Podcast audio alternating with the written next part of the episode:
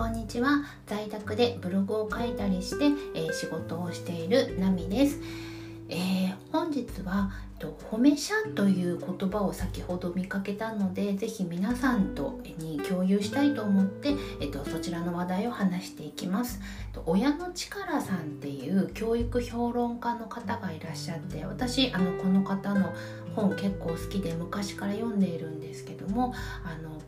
子どもの自己肯定感を上げる一つの方法として写真を撮ってこうあっちこっちに貼りましょうっていうのを褒め写というそうです。であのどんな写真でもいいってわけではなさそうで例えばどの宿題を頑張ってる姿をパシャッと撮ったりとかあとは家族でみんなであの食事をしてる何気ない一コマとかを撮ってでアルバムにしまっておいたりとかスマホのデータのまんまにしておくんじゃなくって壁とかの見やすいところに貼っておくとその子がこうパッと目に入った時にああの時頑張れての頑張ってた自分のことを思い出したりだとか家族とのあったかい時間を思い出すとかそういう感じでえーと、心心の中の自分が認められてるっていう自己肯定感を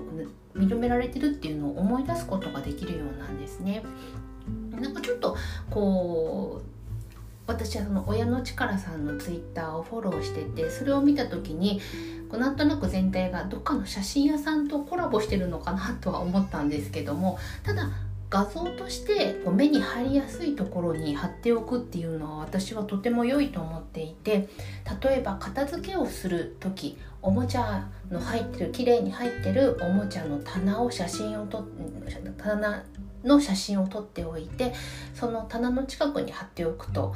おもちゃを散らかしても子供が片付ける時にこうパッと分かりやすい片付けやすくなったりもするんですよね。なので、えっと、言葉とか文章とかで褒めるのもすごくいいかなって思うんですけども写真を使って画像でこう褒めあの頑張ったこと褒めたこと自分の自信になりそうなことっていうのを印象をつけてあげるっていうのは、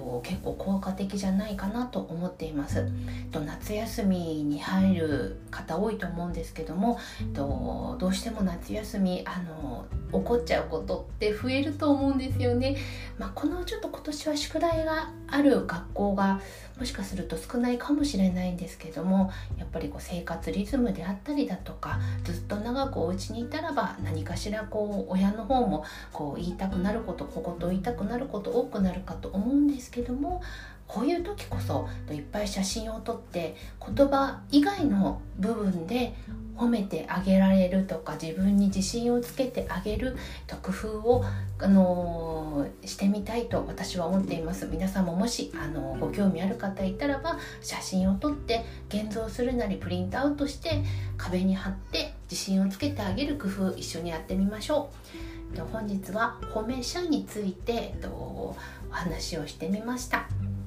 そんな感じでまた明日以降も何かしらの見つけた情報を発信していきたいと思っています。最後まで聞いていただきありがとうございます。主婦のナミでした。